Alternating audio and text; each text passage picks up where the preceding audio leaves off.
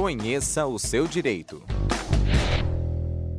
Olá, queridos ouvintes, sejam todos muito bem-vindos a mais uma rádio web.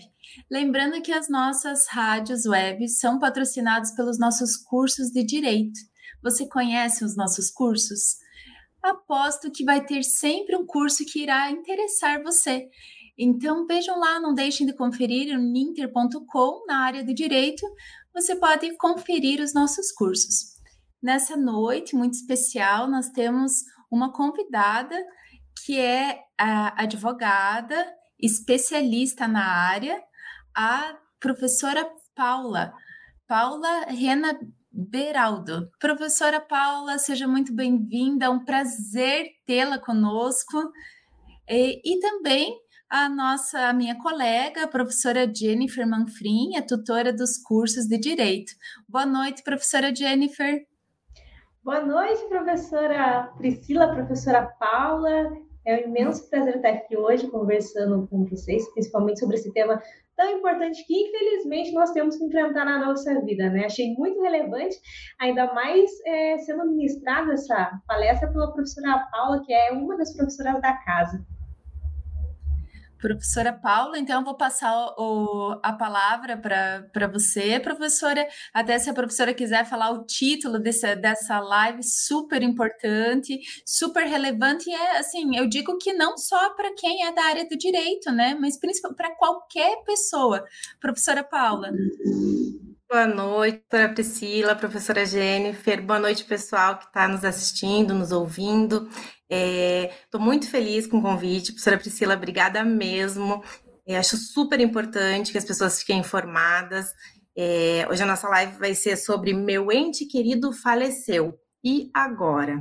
Né? Quais as providências práticas e jurídicas que devemos tomar? É um assunto complicado, a morte nunca é agradável, ela é sempre triste, dolorosa, mas o que eu tenho notado muito em alguns anos de profissão é o desespero das pessoas, sabe? É o que eu faço? Meu ente querido, um vizinho, quantas pessoas a gente vê nessa dificuldade, né? Para onde correr, o que eu tenho que fazer primeiro? É primeiro atestado, é primeiro a certidão de óbito, eu vou primeiro no hospital, o que, que eu faço? Então, a ideia hoje é elucidar um pouquinho para todo mundo, quem é da área de direito, que já sabe um pouquinho, mas também na prática, às vezes, não sabe o que fazer. É, as pessoas que são leigas, que nós chamamos, né, que não são da área do direito, mas que precisam saber. Então, assim, pegue isso para ti, pegue isso para te ajudar alguém que de repente vai precisar da tua ajuda no momento da vida e vamos lá. Então, o que que acontece? Faleceu alguém. Essa pessoa pode falecer em diversos lo locais. Então, se ela vier a falecer em casa, o que que você tem que fazer, né? A pessoa tá lá, doente ou não. Nós sabemos que são diversas as causas mortes.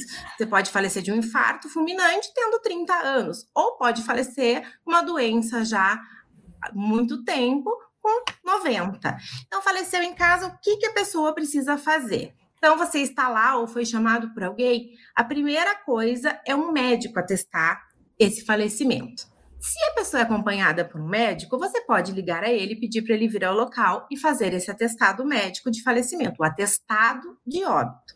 Se você não tem um médico que acompanhe, nem um médico da família, você vai ter que ligar é, para o 190 ou 153. Quais telefones são esses? 190 é da Polícia Militar ou 153 do SAMU. Normalmente é o SAMU. Por quê? Porque é a área médica. Então, faleceu 153. SAMU, aconteceu um falecimento, parece que a pessoa está sem vida, seja ela de que causa for, você também não sabe, normalmente a gente não tem essa habilidade, né? E o SAMU tem que vir até você. Na nossa cidade é o SAMU, eu acredito que tenham pessoas de outros lugares nos nos ouvindo, Isso né? Isso mesmo, mas... professora Brasil inteiro está nos ouvindo. Maravilha. Então, assim, tem outros nomes, mas esse é o serviço médico da sua cidade, da sua localidade, aquela ambulância, né? Que vai estar atendendo. Esse SAMU vai chegar, esse serviço médico vai chegar no local, na sua residência, e vai verificar é, se essa pessoa é, aparentemente, porque ninguém é médico para atestar ali naquele momento, tem só os socorristas e eles não têm este poder de atestar o falecimento, se é uma morte aparentemente natural ou com alguma suspeita diversa, perfeito? Uhum. Sendo uma morte é, natural, é, esse SAMU vai levar para a UPA, que a gente chama aqui, que na verdade, aí eu não sei como é que vai chamar aí no, na localidade de você está, mas é o quê? É um pronto atendimento da Prefeitura Municipal, certo? Uhum. E essa UPA é, vai estar verificando se alguém ali vai poder atestar essa morte, se não tiver, vai encaminhar esse corpo para o IML. Por quê? Porque o IML tem que fazer uma necrópsia para averiguar a motivação desse falecimento. Perfeito? Agora me veio em mente, professora Paula, como eu sou do interior, né? É, às vezes no interior não é chamado UPA é unidade de pronto atendimento, né? Perfeito. Então, vezes, quem nos ouve, né, que, que mora no, numa cidade pequena do interior, então poderia ser o hospital. Isso mesmo, professora, o hospital que, que esteja aberto no, no momento do falecimento. Isso? É, é que daí nós vamos ter esse problema de hospital, tem muitos hospitais particulares, privados, que vão se negar, de repente, esse ah, atendimento, né? Então, teria que ser alguma coisa que estivesse aberta é, do serviço público. Público. Que receba. Então, o SAMU, o SAMU ou essa a empresa, o responsável por esse transporte, vai também saber fazer. Vai, vai sim. A primeira vai coisa é chamar. O SAMU, e daí eles vêm para onde que eles vão. Eles encaminham e vai ser encaminhado para o ML, ou da sua cidade, ou do local mais próximo que tenha esse ML, para que seja feita a necrópsia, aí sim seja expedido o atestado é, de óbito, né? Com a causa-morte, o horário e tudo mais, a necrópsia é capaz de verificar todas essas questões, perfeito? Nesse aí, caso de morte. Perdão. Desculpa, professora, nesse a caso morte de morte em casa. Em casa. Com aparente é, morte natural. Existem casos que você pode identificar uma morte com suspeita violenta, perfeito? Sim. Vizinho chamou, você chega lá, a pessoa tá num estado desesperador, o que que você faz? Aí você vai precisar acionar a polícia civil ou a militar, daí no 90. E aí sim eles vão ali já eh, iniciar um procedimento diverso, que também vai ser encaminhado para necrópsia, só que daí mediante investigação policial. Então, se aparentar caso, morte violenta, tem que se chamar a polícia daí diretamente. Nesse caso, professora Paula, é sempre bom a gente alertar os nossos ouvintes que se você tiver suspeita de uma morte violenta, você não mexe no corpo, você não mexe na cena, você deixa as coisas como elas estão, pelo amor de Deus. Perfeito, perfeito, muito bem complementado. Porque, porque nós aqui estamos falando sobre a, a questão do falecimento e como nós podemos agir e tal, quais são os procedimentos, mas a gente não pode perder de vista essa questão criminal, que é muito importante. As pessoas mexem ali naquela cena, tentam fazer alguma coisa para descobrir o que, que aconteceu e acabam, na verdade, estragando algumas provas, né? Exato, é. A ideia é que as pessoas fiquem um pouco orientadas para enfrentar qualquer situação, né? Uhum. É, a, a razoável e é um pouco mais é. É, que a gente inimaginável, mas que pode acontecer, né? Então são mais ou menos esses caminhos quando você identificar uma morte em casa, perfeito? Professora Paula, nós temos aqui um ouvinte, até eu quero deixar claro para quem nos ouve, que quer tirar suas dúvidas, fiquem à vontade, né? A professora Paula aqui é especialista na área, advogada, e ela com certeza vai tirar todas as suas dúvidas relacionadas ao tema. Professora Paula, aqui nós temos uma dúvida do Antônio, de São Paulo. O que, que ele está me falando? É, no caso de morte no hospital, muda o procedimento? Sim, por quê? Porque no hospital já vai ter um médico ali que é responsável por aquele paciente, perfeito? Ah, então, é, o médico do hospital já vai emitir o atestado médico, o atestado de óbito, perdão, para liberar aquele paciente para o sepultamento e tudo mais. Então, no hospital é muito mais, vamos dizer, nunca é tranquilo, né, gente? É um assunto que a gente acaba falando com uma certa liberdade, né? Porque tem que falar, mas no hospital é muito mais ágil, porque vai ter sempre um médico responsável pelo prontuário né? Eles trocam turnos e tudo mais. Talvez não seja aquele médico daquela patologia clínica, contudo, vai ter um médico para fazer o atestado de óbito daquele paciente. Então, faleceu no hospital, já sai dali do hospital com um atestado de óbito que vai ter que conter o horário da morte, o CRM do médico, é, o nome completo do médico e a causa daquele, daquele falecimento. Às vezes é mais de uma causa, mas esse atestado tem que ter todas essas informações, perfeito? É, a complicação do em casa que diverge um pouquinho é porque precisa desse atestado e quem vai emiti-lo, né? Se ninguém o viu morrer, ou se morreu e uma pessoa que estava do lado não era médica, então precisaria da necrópsia para essa, para esse atestado. Ótimo, certo? professora, obrigada. Então vamos lá, que temos bastante coisa aí que a pessoa morre, mas o trabalho permanece. o que, que vai acontecer após esse falecimento e liberarem esse corpo, seja lá do falecimento em casa com a necrópsia, seja do falecimento no hospital. Então, mais comum é no hospital, vamos dar o direcionamento, mas liberado o corpo, você vai procurar o serviço funerário da sua cidade tá? Então, o nosso aqui em Curitiba, né? Ele fica ali no próximo ao Shopping Miller, ali no centrinho da cidade, no centro antigo, que a gente fala que é São Francisco. Ali você vai, do ladinho do cemitério municipal, vai procurar para se informar, já com o atestado de óbito em mãos, e verificar quais são os procedimentos, perfeito? Quem pode ir lá? Qualquer pessoa desde que tenha as informações que eles vão precisar que sejam fornecidas. Então, assim, estou muito nervosa, perdi um ente muito próximo, meu esposo ou qualquer outra pessoa, pode encaminhar um sobrinho, alguém, desde que envie os documentos do falecido, leve os documentos pessoais, que ele vai ser o declarante, certo? E ali é um serviço que funciona 24 horas, então vai ser ali o atendimento a qualquer momento que você estiver com essa, com essa questão em aberto.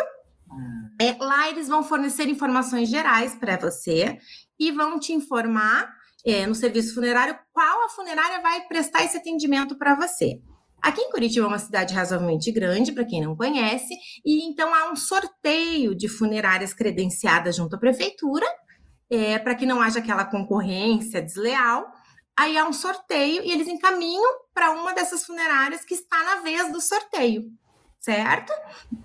Aí você vai, depois disso, procurar a funerária. Ali no serviço, eles vão te mostrar uma tabela de valores.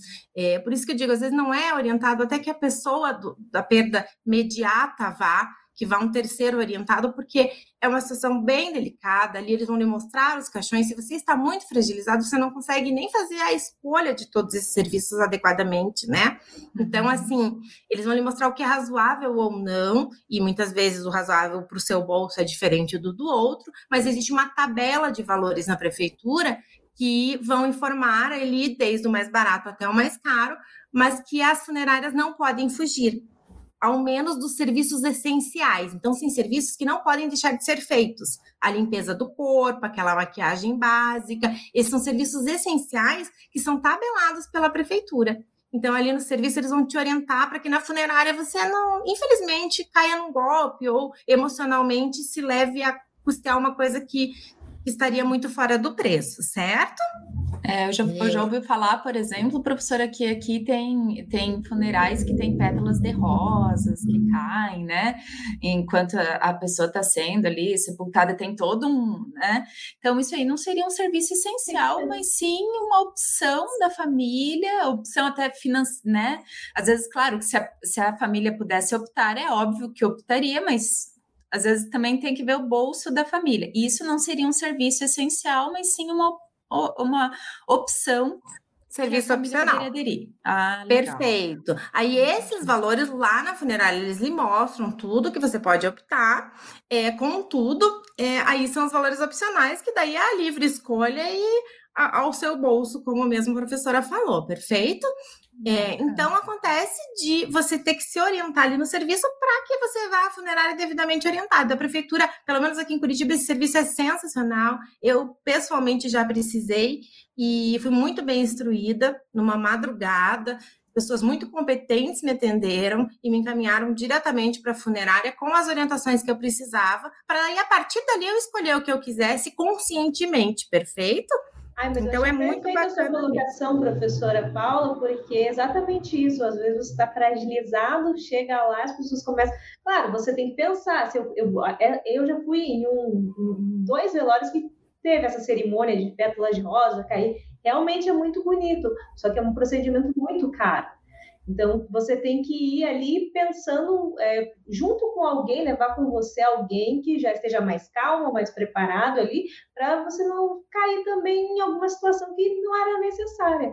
Muitas vezes nem você, nem o seu ente querido e tinham interesse naquele tipo de cerimônia, naquele, né, porque é um, acaba sendo um tipo de um espetáculo, né? É a, é a última vez daquela pessoa vai aparecer ali em público, mas às vezes não é necessário se você gostar e tiver interesse, tudo bem, mas se a pessoa às vezes ficam te empurrando coisas, aproveitando do seu estado emocional para te vender uma coisa mais. Por exemplo, você não ia gostar que a sua mãe tivesse um último adeus é, espetacular, é a última vez que ela vai estar, vai estar aqui, todo mundo vai lembrar e tal.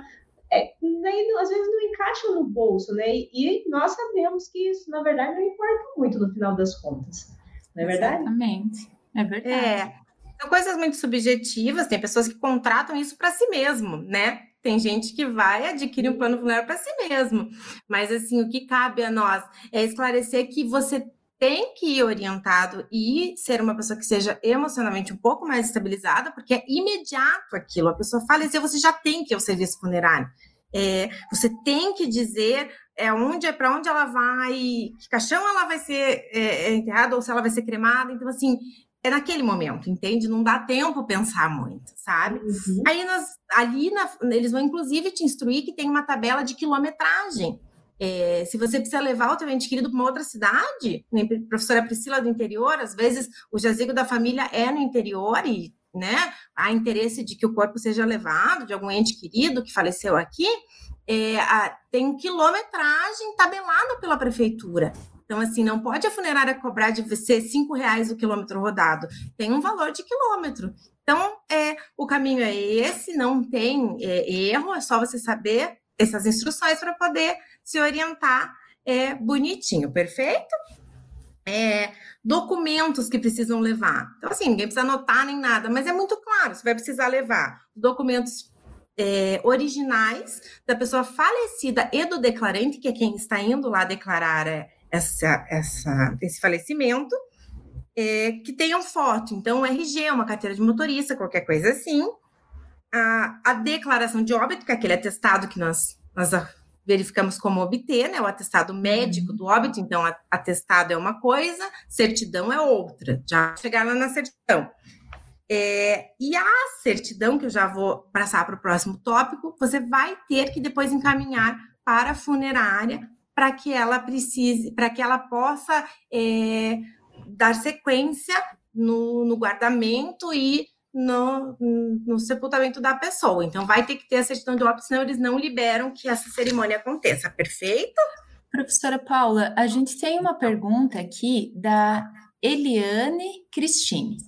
Ela é, faz o seguinte questionamento: quando a doença é contagiosa, quem indica o tipo de caixão? A própria funerária ou o hospital exige algum tipo mais propício? Então, o que aconteceu muito no Covid, até eu não participei de nenhuma situação, estava tudo muito, né, inatingível. É, eles não estavam deixando nem com que, com que houvesse tu, toda essa cerimônia, né? Então, assim, é, eu não vou saber, assim, pontualmente te dizer, Eliane, é, essa peculiaridade do caixão, eu não participei de nenhuma situação específica do Covid, mas como não havia o, o guardamento em si, né, toda aquela parte do velório, é, eu acredito que eles não estavam exigindo, não, tá? Até porque eu não ouvi falar no mercado de caixões especiais para esse isolamento.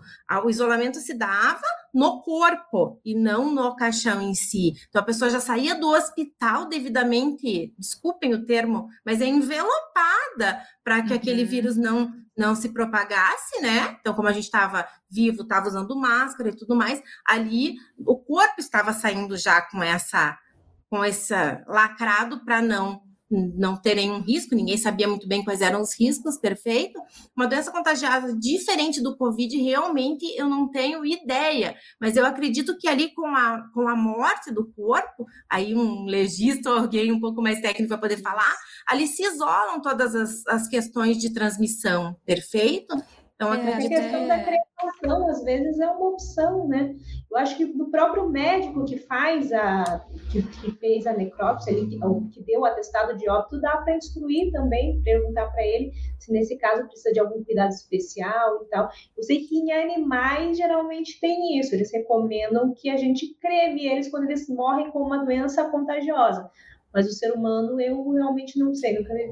É, até no caso do dessa. Covid, eu ouvi uma discussão, é que aqui a gente, agora a gente já parte mais para a área da, da medicina, né? É, da área da, da, da, contagem. Então, assim, essa parte jurídica não cabe muito a nós, né?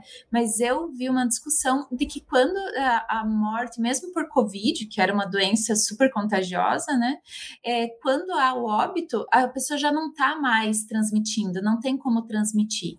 Então, por isso não haveria necessidade de, de maiores cuidados, né? Então, Exato. o cuidado maior durante a Covid, de não ter o, os, o, todo esse rito, né? Do, do sepultamento e tudo mais, era por causa da, das pessoas, dos vivos reunidos, e não pelo fato do, do morto, morto transmitir, transmitir. É, e também então, Eliane, a questão do que... medo, né? Era uma doença que nós não tínhamos conhecimento também mais profundo uhum. sobre as circunstâncias. A mãe da minha madrasta morreu e ela foi enterrada da forma que a professora Paula falou. Ela foi envelopada é, com sacos, não sei se são sacos plásticos, mas ela foi toda envelopada, colocada dentro do caixão e não pôde abrir o caixão em momento nenhum. Mas eu não sei se agora eles estão. Né? Eles entenderam que não é mais possível, não, não transmite mais, tal, mas, na, mas naquela, naquele evento que foi no ano passado, lá por julho, junho, eles fizeram isso e os parentes não puderam nem ir lá se despedir. Ela, é, isso que é uma coisa muito dolorosa da Covid, né? Que a gente verificou assim, porque a pessoa simplesmente desaparece da sua vida. Ela vai para o hospital, fica internada e você nunca mais vê aquela pessoa, porque nem celular eles estavam deixando as pessoas usarem. Claro, né? Em determinadas circunstâncias, ela nem tinha como. Mas é muito triste pensar que você vê aquela pessoa indo para algum lugar e depois você não tem a chance nem de ver lá a, a, aquele corpo, para você, sei lá, consolar sua, o seu coração mesmo e falar assim: olha, descansou, tá aqui, é essa pessoa mesmo. Não, ela simplesmente desaparecia. Eu achei uma situação bem triste mesmo. É, muito de passagem, né?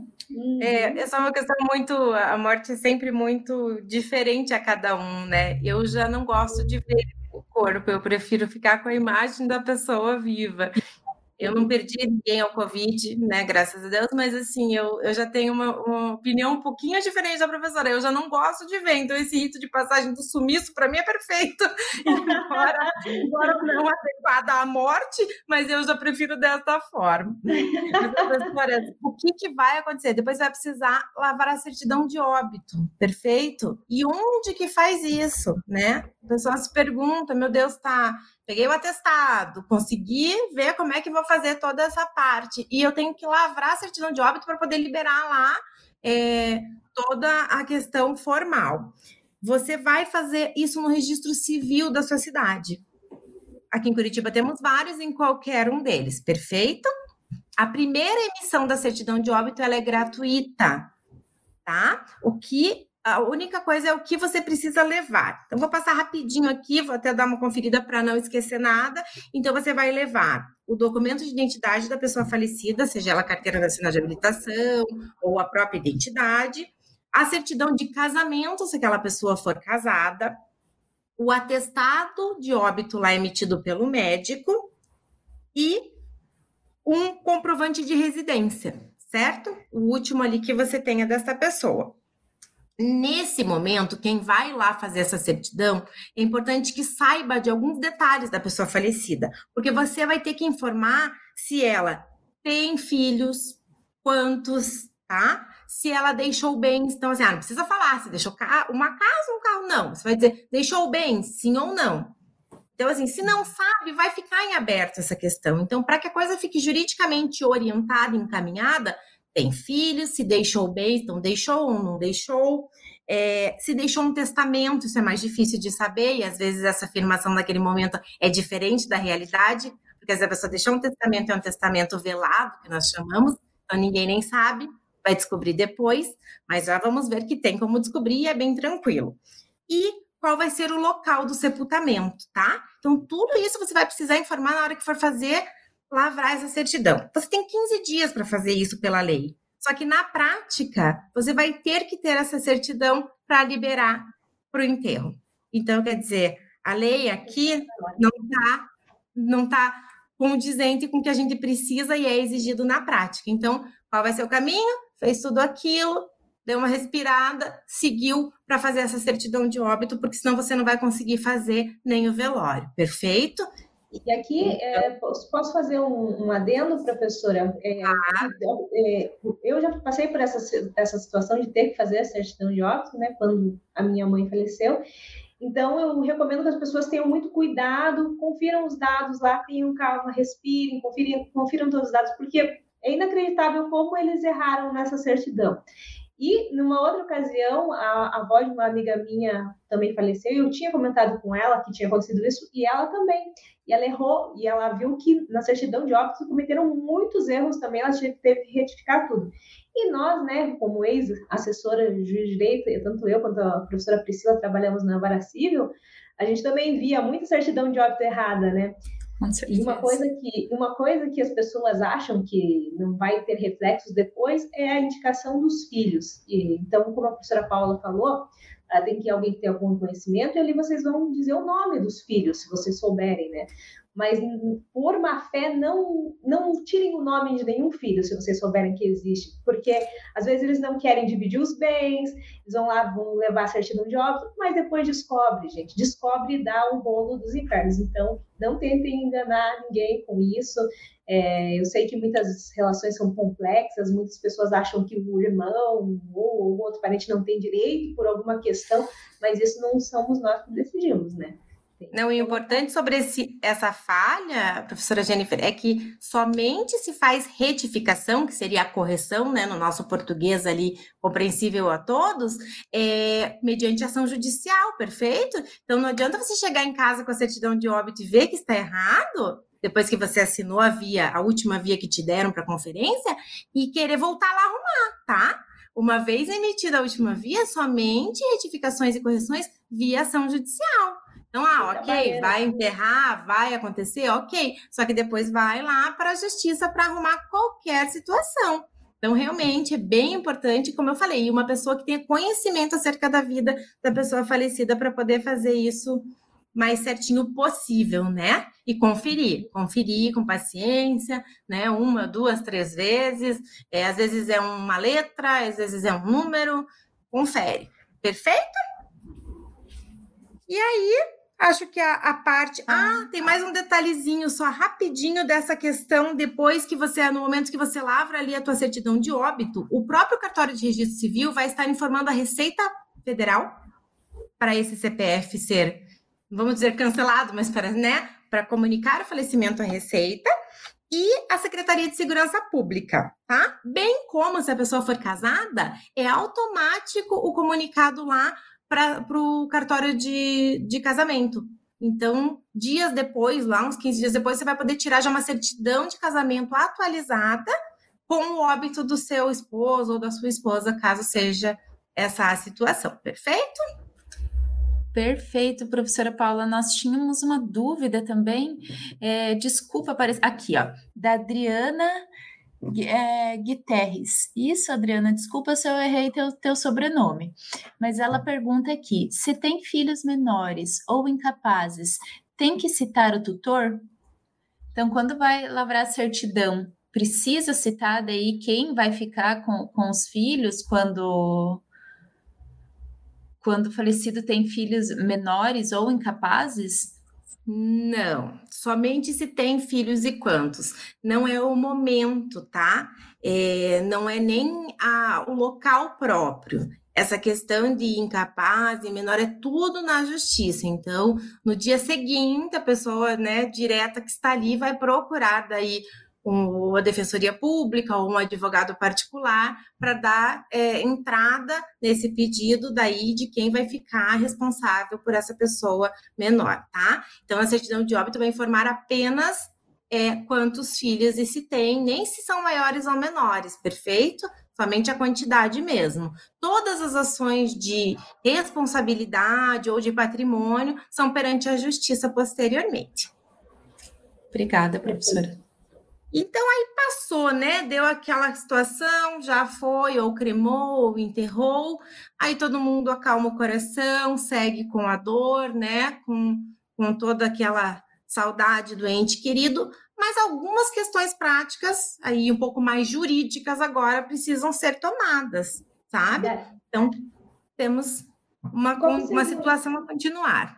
E qual seria o procedimento nesse caso, professora Paula, depois que passou a ser essa, esse luto imediato, né? O luto é. não acaba nunca, mas aquele imediato ali, que, que, o que, que as pessoas precisam fazer para dar Perfeito. seguimento?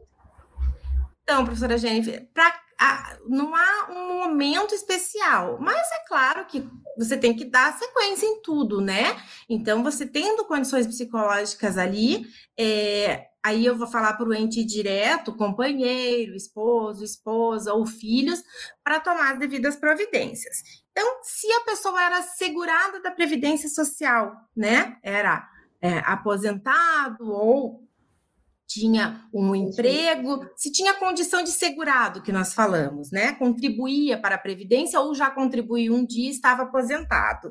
É, você tem que comunicar imediatamente o INSS. É, o imediatamente que eu digo ali é assim que você tiver condições, né? Naquele mês, no mês seguinte, porque se os parentes não comunicarem o INSS do falecimento, continuarem tentando receber o benefício no cartãozinho e tudo mais, podem responder por estelionato. Perfeito? É. O pagamento de aposentadorias e de benefícios a pessoas falecidas já, mediante esse desvio, é bem grande no país, mas podem sim, porque hoje as informações são muito rápidas, né? São digitais, então uma informação cruza com a outra, as pessoas podem vir a responder por estelionato, perfeito? É, se essa pessoa deixou dependentes, então a parte, vamos falar, boa agora, né? O que ficou daquela pessoa em benefício às que ficaram, né? É, tem que ser requerido a pensão por morte perante a Previdência. Tem duas formas de fazer isso. Uma delas é no site do meu inss.gov.br, que eles estão preferindo, ou caso você não tenha a mínima condição, por se tratar de uma pessoa de idade, não ter computador, não, você pode ligar no 135, que é o telefone da, da Previdência, e agendar um atendimento pessoal na sua cidade. Perfeito? Quem pode requerer isso? Então, é, há uma ordem, né, para quem pode receber. É, a Previdência vai considerar os herdeiros de primeira, segunda e terceira classe. Então, bem rapidinho, quem são os de primeiro? o marido ou a mulher, esposo ou esposa, o companheiro ou companheira, então aquele que não está formalmente casado, mas possui a união estável, filhos e enteados menores de 21 anos, ou filhos e enteados de qualquer idade, desde que possuam alguma deficiência ou sejam inválidos, considerados pela lei. Então, esses são de primeira classe. Essas pessoas podem automaticamente requerer o benefício de pensão por morte. Não existe nenhum desses. Aí temos os herdeiros de segunda classe, que são os pais. Então, você não teve filho, não, não, não, ou era novo demais, né? Ou, ou mais velho não teve filhos, não casou-se, não tem ninguém. Então, vamos à, à ascendência, aos pais. Pais com dependência econômica daquele segurado. Então, você sustentava os seus pais e veio a falecer. Então, os pais vão poder pedir o benefício por morte perante o INSS.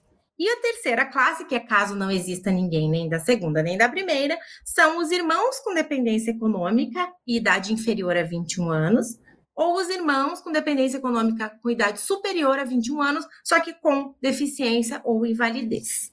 Perfeito? Então, aqui uma classe exclui a outra, e a primeira classe, tendo esposa e filhos, eles vão ali dividir essa pensão por morte perante o INSS na proporção daí lá da Previdência, e daí um, um, especialista da área vai poder orientar a pessoa, ou o próprio INSS, às vezes não é nem, nem muito complicado tudo isso.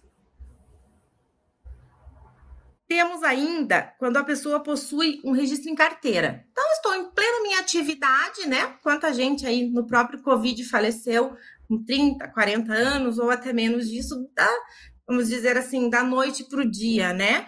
É, essa pessoa tinha um registro, estava lá trabalhando, e de repente veio a falecer. É, que, que o, o, o, parente, né, ou a pessoa ali, o, o dependente direto, tem que fazer?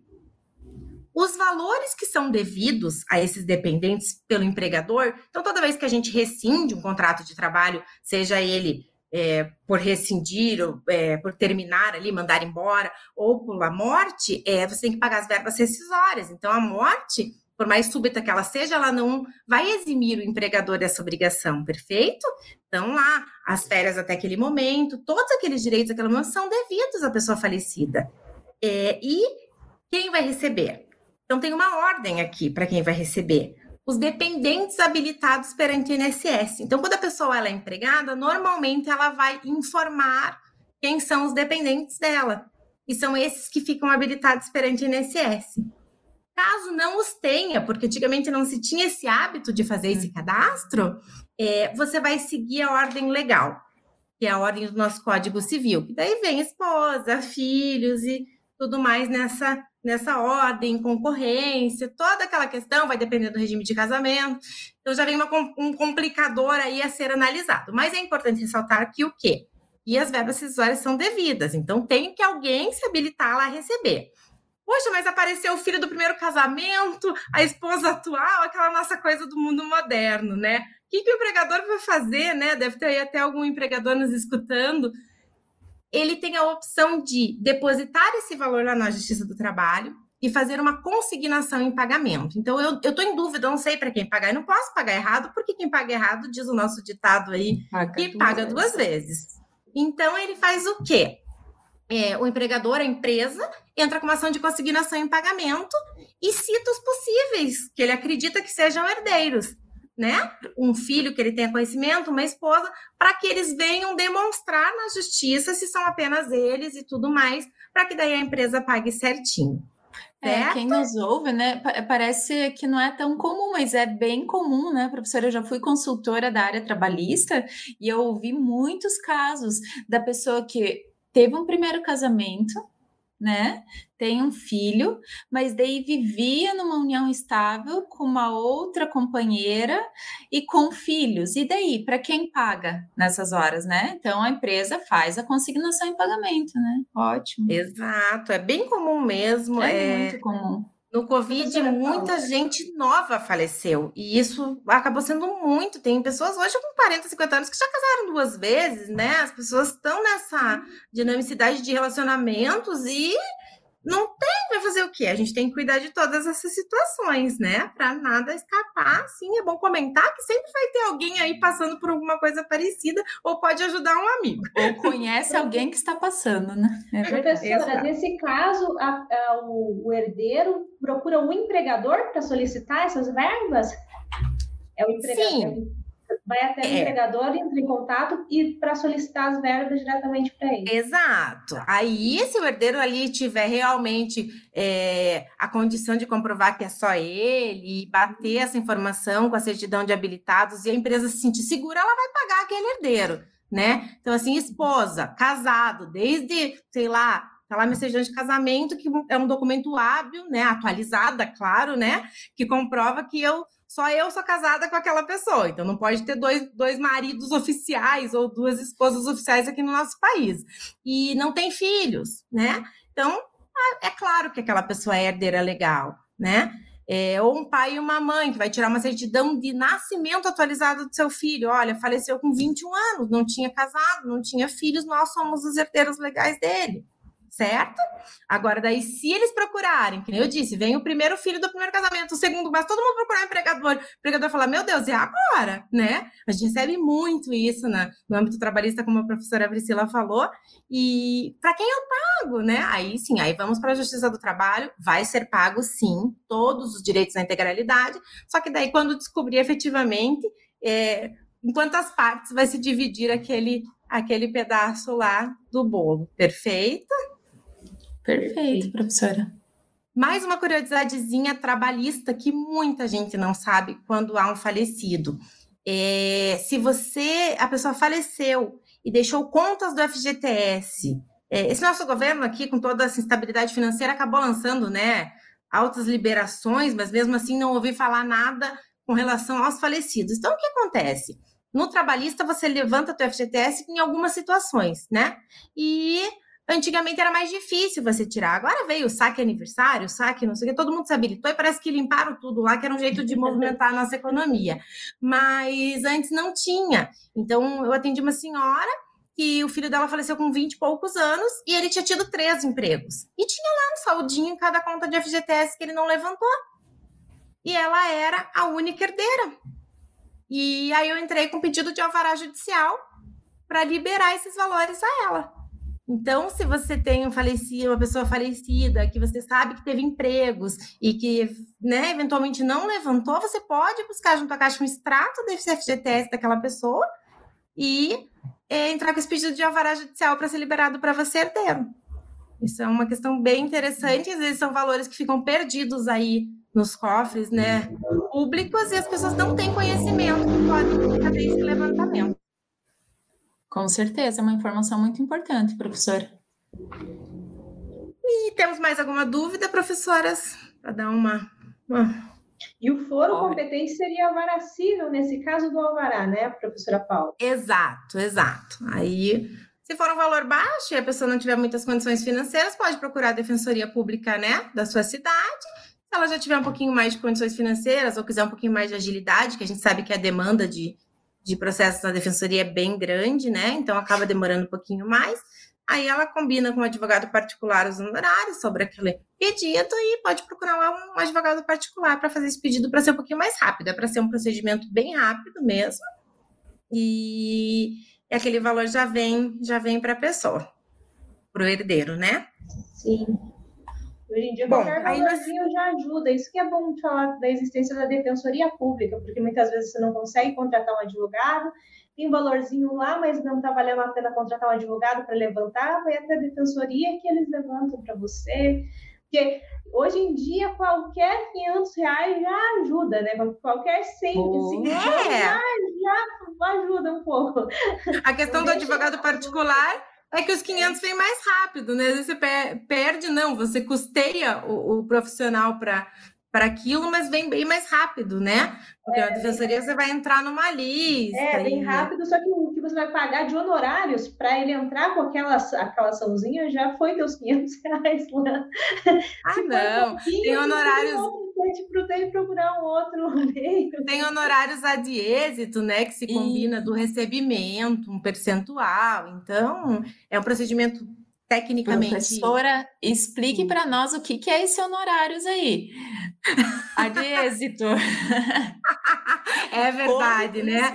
Vamos contar para o pessoal. Então, não quero ficar muito tempo esperando, até porque toda vez que eu lembro daquele falecido, para mim, embora ele vai me deixar um dinheirinho, me traz uma tristeza maior. Eu quero que seja mais rápido, vou procurar um advogado particular. É, muitos advogados particulares, como a professora Jennifer falou, vão cobrar um valor, então assim, poxa, mas não compensa, né? É 500 reais que tem lá, eu vou ter que pagar 200 para o senhor, porque também o advogado não vai fazer a coisa é um trabalho, né, técnico, a pessoa uhum. estudou para aquilo. E tem a tabela é, da OAB que, que, tem que seguir. Tem a tabela da OAB que precisa ser respeitada. Tem a tabela do OAB, gente. então, o que que acontece? É, Combina-se honorários ad êxito. Se ganhar, quanto ganhar? Ad êxito, quanto obter de êxito daquela demanda. Então, você combina lá, se um contratinho de honorários com, com o advogado que você procurar, assim, doutor, do que tiver lá, 10%, 15%, 20%, vai depender muito do profissional. Então, no momento, você não desembolsa nada, e lá no final, quando é, você vier a receber aquele valorzinho lá que você está buscando mediante o alvará, você vai pagar aqueles honorários ajustados, um percentual. Então, é somente se receber e do quanto receber. Perfeito? Esses são os honorários. Quando né, receber. Exatamente. Perfeito. Então daí não teria essa preocupação e como eu falei, de repente é um pouquinho mais rápido. O advogado particular ele cuida de uma quantidade menor de processo, então ele vai seguir, né, sempre atrás daquela demanda para agilizar, para que você receba logo aquele valor. E a defensoria sem nenhum demérito, né, porque eles realizam um trabalho muito bom, só que o, o, volume de trabalhos da Defensoria Pública é realmente muito elevado. Então, eles não têm como ficar cautelando o teu processo ali como um advogado particular é, fica, certo? Então, nos encaminhando já para o final e para uma questão bem interessante, agora são os efeitos sucessórios patrimoniais, né? Ah, então deixou bem você entrar nesse nesse no, nesse tema, deixa eu te falar que tem muitos elogios aqui. A gente não teve mais perguntas porque acho que o pessoal aqui está um pouquinho tímido, mas nós temos muitos elogios, muitas pessoas aqui no, nos dando boa noite. Então, boa noite para todos. Assim, a gente lê com muito carinho todas essas mensagens e as dúvidas também. Ó, aqui, ó, a Thalia Italia, é, é, os sobrenomes hoje estão difíceis, hein? Coori, eu, eu acredito que seja Coori, se não for, Thalia, é, Thalia me desculpa, é, Natalia, me desculpe. Então, ela está aqui nos desejando uma boa noite, boa noite para você também. A gente fica feliz com a audiência, a Lígia também, a Lígia Aparecida Tavares, dando boa noite, a Ivanete, Boa noite, boa noite. Então, aqui a gente tem uma grande participação, hein, professora Paula? Um assunto interessante. Elaine, Cristina, Maria Nai da Silva. Então, que bom, fico feliz, feliz, espero que esteja iluminando um pouquinho aí é, os caminhos aí de quem um dia precisar, né? Que é, infelizmente é a única certeza que a gente tem é do falecimento. A gente espera que ele seja bem longe, né? Mas quando precisar, eu espero que eu possa, com essa live, ter ajudado um pouquinho as pessoas, né? Ah, não e... tenha dúvidas, professora. Com certeza. É, eu já vi muita gente, muita gente mesmo sem situação nenhuma. Eu já ouvi de clientes que me procuraram depois para fazer a questão sucessória, né? Do inventário. Falaram: olha, na hora do falecimento eu não sabia o que fazer, eu não sabia para onde ir. Então, acho que essa live já deu um pouquinho uma encaminhada às pessoas, essa é, era um pouco da, da minha intenção, né? E as pessoas soubessem para onde ir. Realmente é um pouco mais direcionadas para não ficarem tão, né? E fazer, né? É, chamar alguém que esteja mais calmo, mais consciente para te acompanhar nessa situação, porque muitas vezes nós tentamos resolver situações sozinhos, a gente fala, ah, eu vou lá resolver, vou lá resolver isso, e você está nervoso, não presta atenção nas Exatamente. coisas, acaba sendo enganado, Olha, comprando uma... coisas que você não precisava. Exato. Então, Olha, uma da, particularmente uma das coisas que eu, é, que eu admiro muito assim esse trabalho, trabalho que a Uninter faz em relação às rádios webs é justamente isso, trazer profissionais de qualidade, né, como a professora Paula, que é especialista na área, professora, advogada, que vem trazer um conhecimento de assunto geral que tira dúvidas não só do, do acadêmico de direito, né, ou da, daqueles que fazem pós, mas sim da, da, comunidade como um todo, e também, assim, é, eu digo assim, por mim, né, a minha formação, é, óbvio, é jurídica, como de nós três, mas são coisas, detalhes que a faculdade é, não ensina. Então, a, a Uninter vem trazer, através da, das rádios webs, essa prática desse, desse mundo jurídico jurídico que não tem, dificilmente você vai encontrar numa doutrina ou você vai encontrar na academia em si, né, na aula, no dia a dia.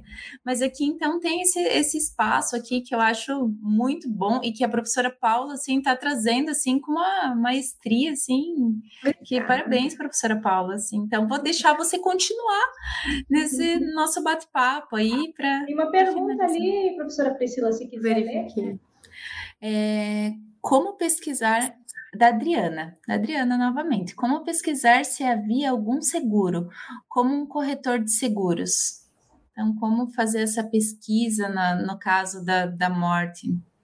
Perfeito. Então, vão ter vários tipos de seguro, né? É, tive um, um, uns clientes que me procuraram um tempo atrás e a pessoa havia falecido, já tinha o seguro da empresa. Então, lá junto com as verbas rescisórias, ah, era uma empresa muito grande, né? Normalmente do país que tem esse hábito, né? Porque nós brasileiros não temos muito esse hábito de seguro de vida, né?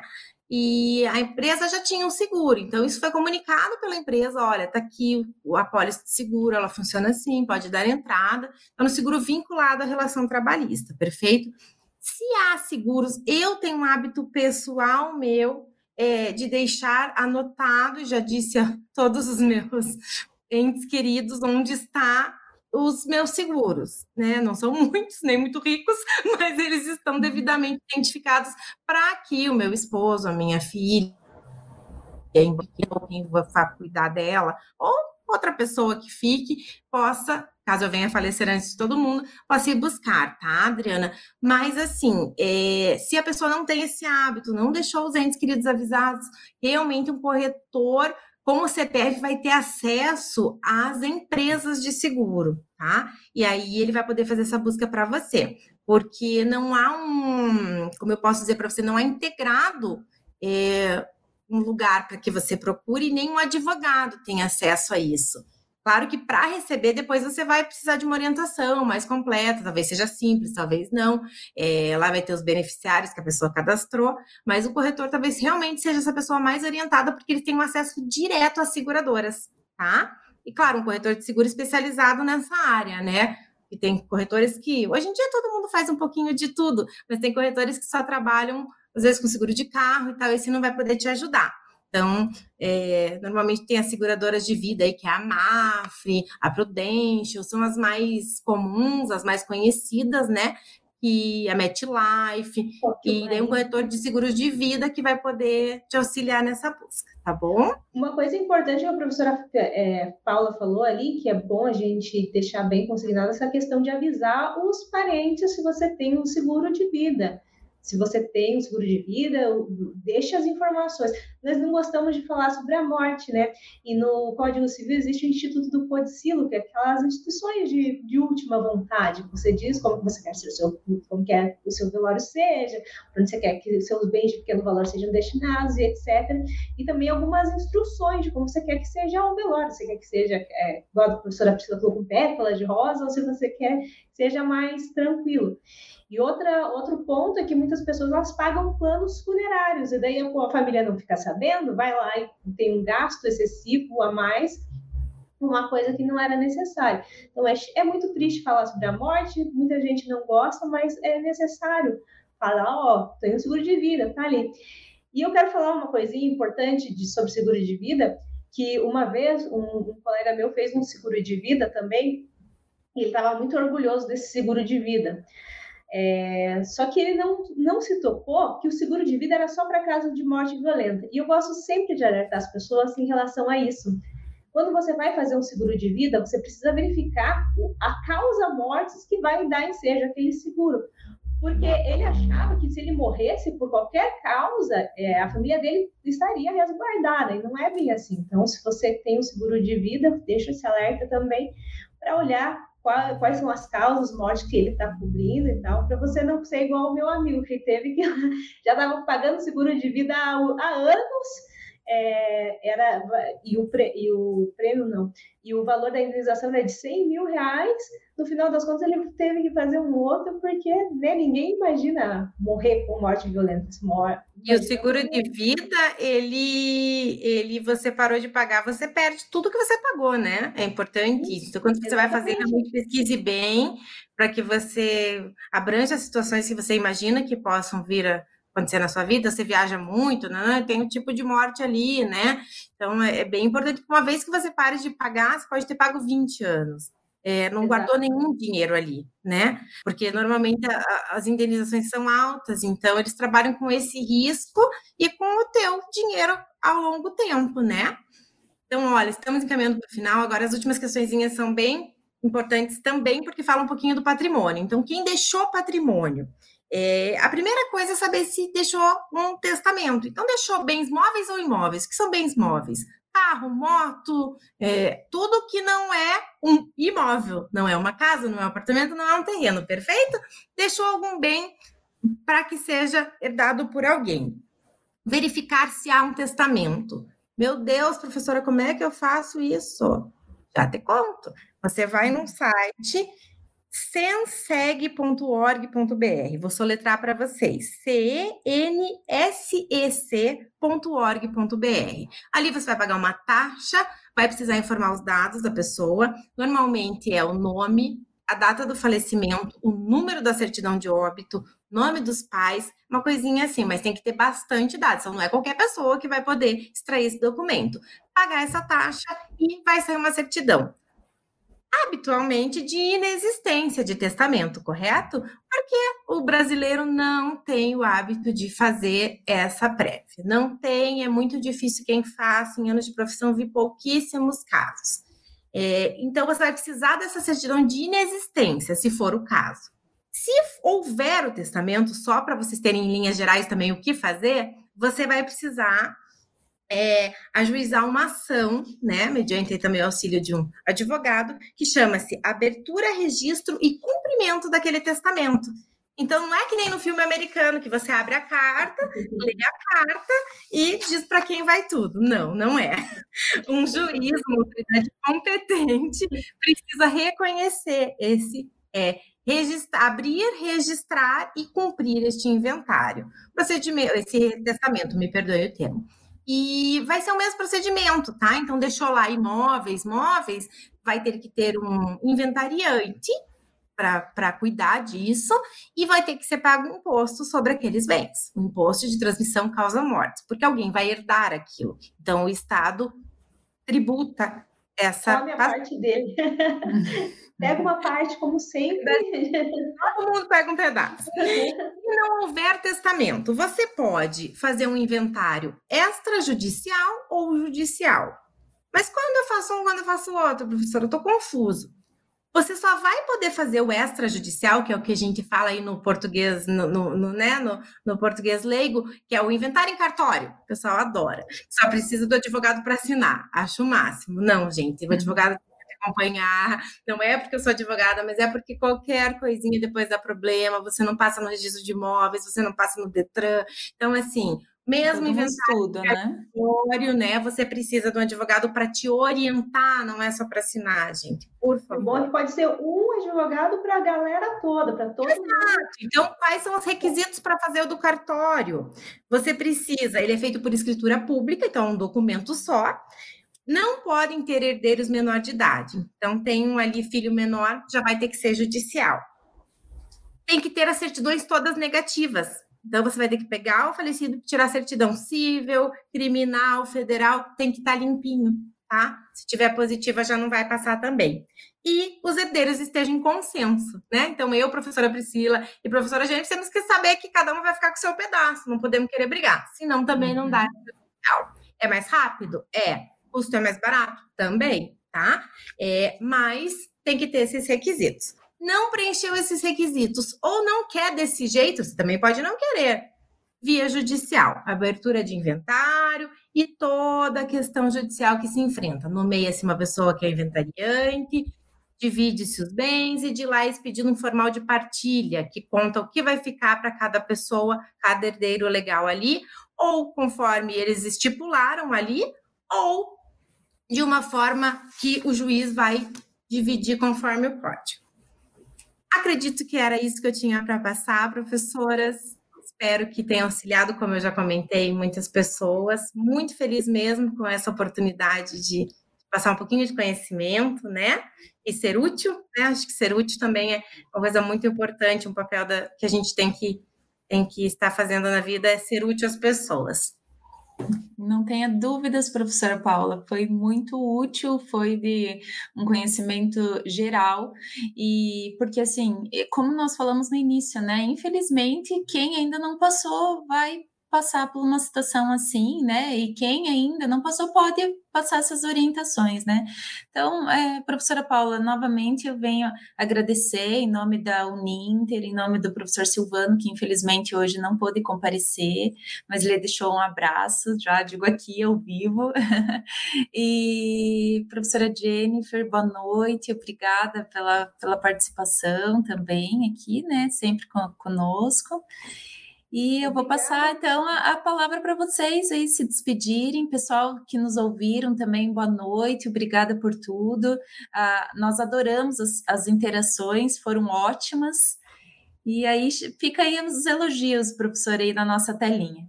Professora Jennifer, passo a palavra para a despedida. Agora sumiu aqui, mas o, o pai da professora Paula mandou os parabéns para ela, ah, apoiando a filha. Isso que Pai coruja lá. Parabéns, filha. Tenho muito orgulho de você. Beijo. Não sei se você viu essa mensagem, mas eu achei muito fofa. Falei, vou ler. Dei uma é... espiadinha. Muito gostoso. Muito, né? É, muito obrigada a todos vocês que acompanharam a nossa live, como a professora Priscila falou, acompanhem também os cursos, é sempre bom se especializar. E foi um prazer enorme estar aqui hoje conversando com a professora Paula. Eu adorei, achei que foi muito dinâmica essa nossa conversa e espero que todos tenham gostado. Obrigada, uma ótima noite a todos. Obrigada mesmo para todos que participaram. Foi muito bom passar esse momento com vocês. Boa noite, pessoal. Até a próxima tchau, live. Tchau, tchau. Conheça o seu direito.